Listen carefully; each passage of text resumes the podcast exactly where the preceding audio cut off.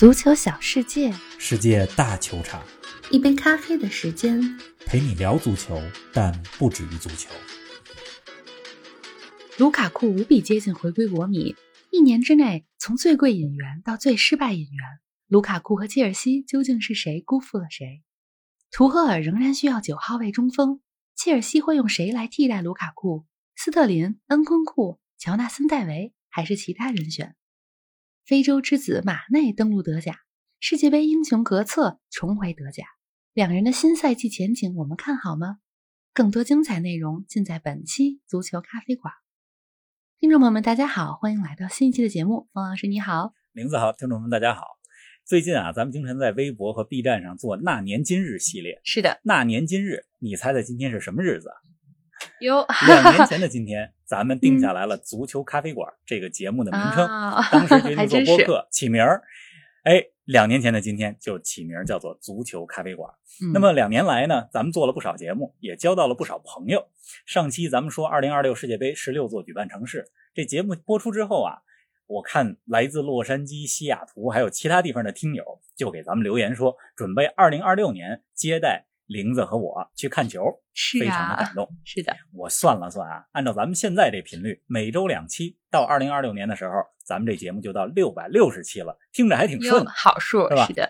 总之吧，那年今日，这周很值得纪念。两年前的这一周，我和玲子一拍即合，决定做足球播客。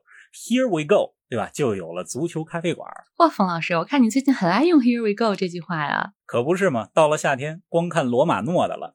罗马诺是谁呢？意大利知名足球记者。没有一笔重磅转会，俱乐部还没官宣，这罗马诺呢，就在自己的社交媒体上先给透露出来了，而且标题都是 Here we go。谁将加盟哪个球队，他先知道。是的，而且人家啊，你还甭说，还有个播客节目，这节目的名字就叫 Here We Go。这两天啊，罗马诺公布的最新消息是，切尔西和国米就卢卡库的租借事宜达成了协议。如果不出意外的话，卢卡库将以租借的形式，时隔一年重回国米。是啊，这个事儿呢，虽然还没官宣，但是罗马诺说的话呢，基本上靠谱。我觉得呢。这话题很值得咱们说说，来说说。因为去年夏天，切尔西从国米买卢卡库，可是花了一点一五亿欧元啊！对呀，这笔转会到目前是世界足坛历史上第七贵的引援。嗯，而且呢，双方是签了五年的长约，卢卡库二零二六年合同才到期，结果这二零二二刚过了一年，嗯，对呀，刚一年就宣告了这笔转会的失败，对吧？这笔转会本身的贬值速度非常的快。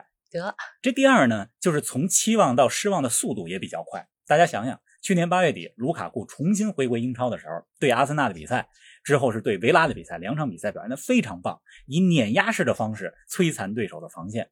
很多行家都说他的归来将改变英超的争冠格局。切尔西是夺冠热门，是啊。但过了半年，今年二月份的时候，切尔西一比零战胜水晶宫的比赛，卢卡库全场比赛只有七次触球，又成为了笑柄。对吧？这个跌落的速度有点快，太快了。再有呢，就是这个卢卡库和切尔西之间啊，也是几进几出。如果这次租借到国米，这将是卢卡库第三次离开斯坦福桥。你想，他十八岁就从比利时的安德莱赫特来到了切尔西。但是在斯坦福桥呢，似乎从没有家的感觉。先是被外租到西布朗维奇，回来之后呢，又被卖到埃弗顿。是的，那去年夏天买回来了，花了这么多钱，现在看来又要再次以租借的方式离开。这故事啊，还挺曲折的，辗转啊。是啊，卢卡库想回国米早就不是个秘密了。去年十二月份，他在接受意大利媒体采访的时候，就表达了在伦敦有多不开心，以及多想回到国米。这两天，随着租借谈判有了实质性的进展，据米兰体育报说，卢卡库在得知自己有机会重回国米时，激动得热泪盈眶。方老师，如果这笔租借真能达成，你觉得对切尔西、国米、卢卡库来说是个皆大欢喜的结果吗？如果真租借成了，我觉得是个三赢的结果。嗯，怎么说？对切尔西来讲啊，这是个及时纠错，而且不用负担每周三十万英镑的薪资。这个薪资还是非常贵的，是腾出来工资预算，能够去追其他的球员。嗯，同时啊，租借的方式也是保留了未来的可能性。对呀，因为他和切尔西的合同毕竟二零二六年才到期，如果之后切尔西的教练不是图赫尔了，或许还有回切尔西的余地，对吧？同时呢，如果卢卡库这么高的工资留在切尔西，但是没有什么上场机会的话，切尔西的更衣室一定会更有问题。肯定的，这是对切尔西来说。嗯，那对国米呢？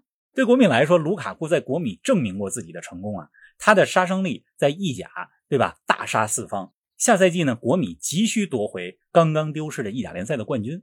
虽然国米呢去年教练从孔蒂换成了小因扎吉，但是打法并没有太大的变化，所以卢卡库可以很好的适应国米的战术体系。这是对国米。再来说说对卢卡库自己呢？对卢卡库就更不用说了嘛，回国米可以满足他的个人愿望，对吧？同时呢，能获得足够多的出场机会，这对于他保持状态，十二月份的时候打世界杯是非常有好处的。而且啊，卢卡库今年二十九岁。就中锋这个位置来讲，还有四五年的职业生涯的黄金时期，所以这个时期的选择非常的关键。确实，而且卢卡库啊，以租借的形式回归国米，依然是切尔西的重要的资产，对吧？不是卖走，而是租借。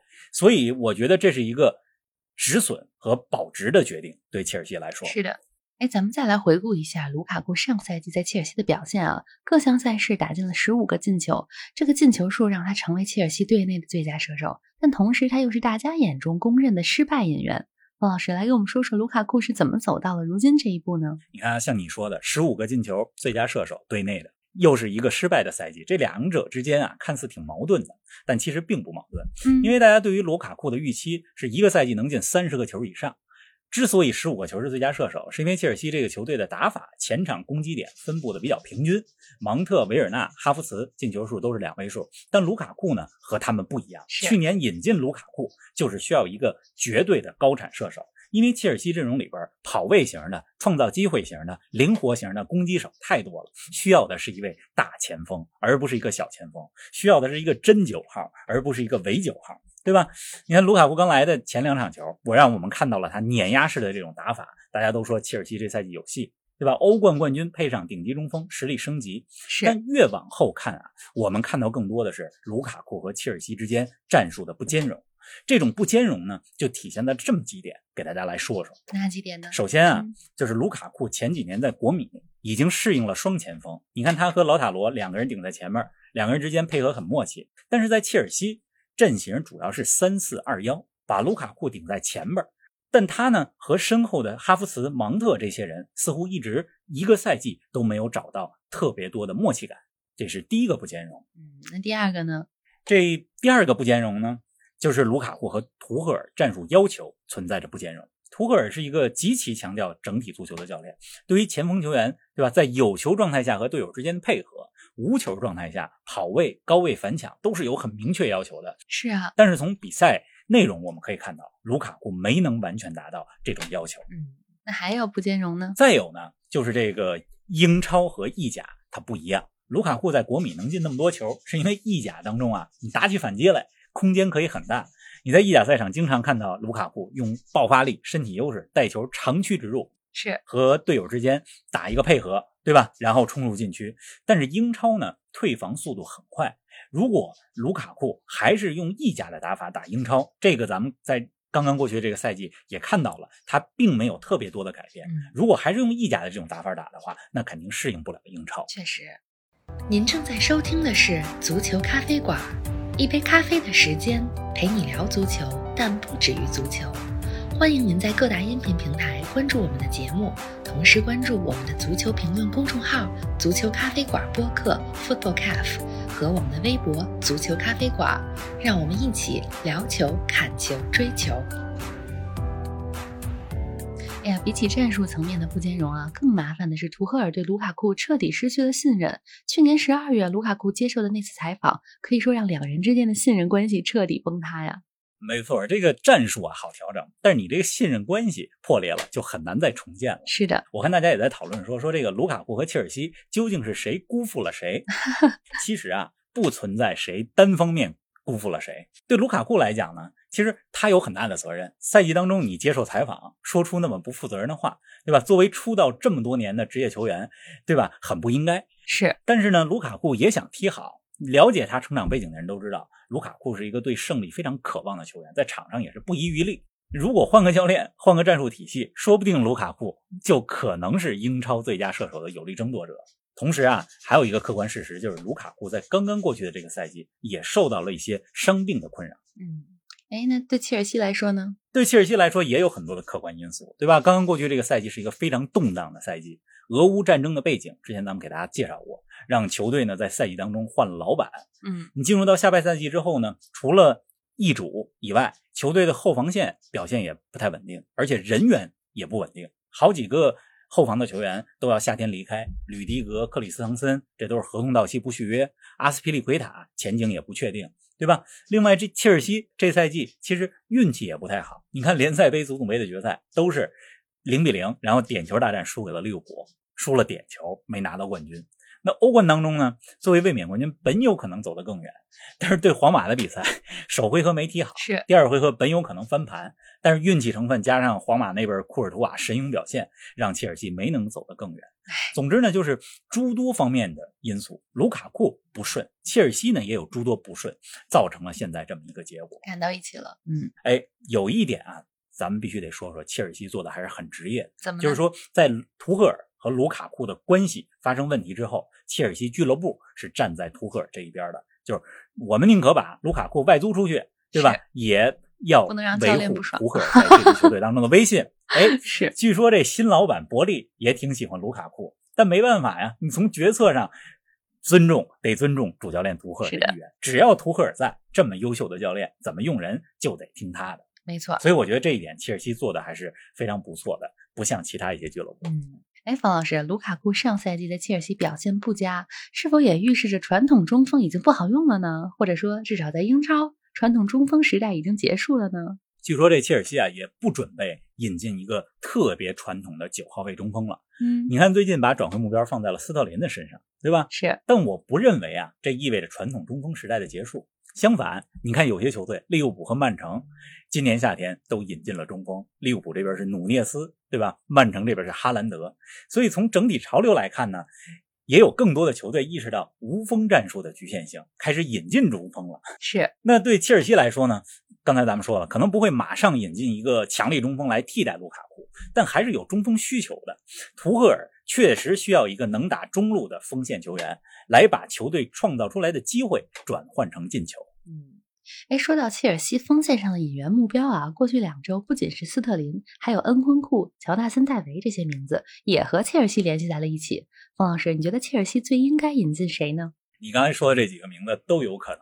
这几天我也特别密切关注着切尔西的引援动态。是啊，咱们先来说说恩昆库吧。恩昆库我是非常喜欢的。之前节目里边我曾经隔空无数次向法国国家队主教练德尚，对吧？推荐带恩昆库 去卡塔尔世界杯。恩昆库是上赛季德甲最佳球员，十九个非点球的进球在德甲联赛当中，而且还有十三次助攻，对吧？最佳射手莱万都没获得最佳球员，恩昆库获得了德甲最佳球员。所以我觉得恩昆库的能力在上赛季已经得到了很好的佐证。我认为，如果恩昆库能加盟切尔西的话，对蓝军来讲是个很大的实力提升。嗯，当然了，还有其他一些球员，比如你刚才也说了，加拿大前锋乔纳森·戴维。对呀，乔纳森·戴维过去两个赛季在法甲，每个赛季都打进了十三个非点球的进球。他呢是一个能够高位逼抢的九号位的球员，而且身体素质非常的不错。总之呢，恩昆库和乔纳森·戴维我都挺看好他们的，当然是前提是他能来切尔西啊。是，据说这个切尔西还把目光瞄准到了波尔图的巴西前锋埃万尼尔森的身上，二十二岁的前锋，但是他的名气和能力啊，相对刚才咱们说到的另外两位就呃稍微小一些。对，斯特林对吧？斯特林是这几天和切尔西关系最密切的。斯特林可以打边路，也可以打。假九号，但我总觉得啊，斯特林的特点和切尔西现在队伍当中的哈弗茨有点像，就是功能呢稍微有一点重复。当然了，斯特林在边路的威胁肯定会更大一些。哈弗茨在切尔西队伍当中依然是有着很明显的作用，对吧？你看他的高位逼抢、跑位串联作用都是非常明显的。但是哈弗茨不是传统的九号位的球员，也不是小禁区之王。是的。总之呢，切尔西是有需求买一个。锋线上的中路选手，再多说一句啊，切尔西自家青训出品的，上赛季在南普敦表现非常不错的布罗亚，建议大家也重点关注一下。你看西汉姆联前几天三千万报价了他，我觉得切尔西可以考虑一下，让布罗亚留在球队当中，别再把他外租出去了。哎，切尔西咱们聊的差不多了，咱们再来关注关注转会市场上的其他大动作。拜仁昨天官宣了马内的加盟，方老师，那你看好马内在德甲的前景吗？德甲其实这两天有两个大消息，嗯，一个是刚刚你说的马内来到德甲，对吧？还有一个呢是二零一四年世界杯决赛当中打进唯一进球的格策重新回到了德甲，是的，来到了法兰克福。这两个事儿呢，咱们先来说说马内。马内加盟拜仁慕尼黑，这对德甲联赛来讲绝对是个积极的信号，因为过去几个赛季啊，从球员流动角度来讲，德甲一直在流失他们的明星球员。是，你看维尔纳、哈弗茨，然后这赛季哈兰德，哈兰德，包括去年夏天的阿拉巴，咱们也说过，对吧？因为薪资上拜仁满足不了他，所以去了皇马。去年夏天的事儿，那马内现在加盟了拜仁，对德甲来讲是意义重大的。你看德甲中国的官微也都推送了，对吧？不是每个球员的转会，德甲中国的这个官微都会推送的。对呀，他们标题是什么呢？非洲之子登陆德甲。是的。非常重视马内呢，是正值当打之年的世界一流球星。嗯，之前咱们也说过，如果利物浦获得四冠王了，那马内带着非洲杯冠军，带着俱乐部的荣耀，那是金球奖的候选人之一，对吧？他来到德甲，肯定会提升德甲这个联赛的品牌力、关注度。是的，而且拜仁的教练纳格尔斯曼这一直对马内青睐有加呀，对吧？二零一七一八赛季，我记得那年。纳格尔斯曼带着霍芬海姆在欧冠资格赛当中打利物浦，亲眼见证过马内的能力。咱们之前老说一句什么话，就是我眼看着你征服过我的，我就对你 多了一分崇敬。是的，哎呀，这是马内。再来说说格策呢？马里奥·格策一直是我非常喜欢的球员啊。他出道比较早，十七八岁的时候就在多特蒙德打一线队，在克洛普的调教之下表现非常不错。二零一四年的世界杯决赛，德国一比零赢这个阿根廷那场。格策又打进了制胜球，但是格策的职业生涯经常受到伤病的困扰啊，他的天赋呢一直没有完全被兑现出来。你看，从多特加盟拜仁，再回归多特，再到加盟荷甲的埃因霍温，那今年呢又来到了法兰克福。你感觉这么一说啊，他这职业生涯很长，踢了十三四年。但今年格策其实才三十岁，是他来法兰克福呢，有欧冠可以踢。这法兰克福拿了欧联杯的冠军，可以打欧冠。对吧？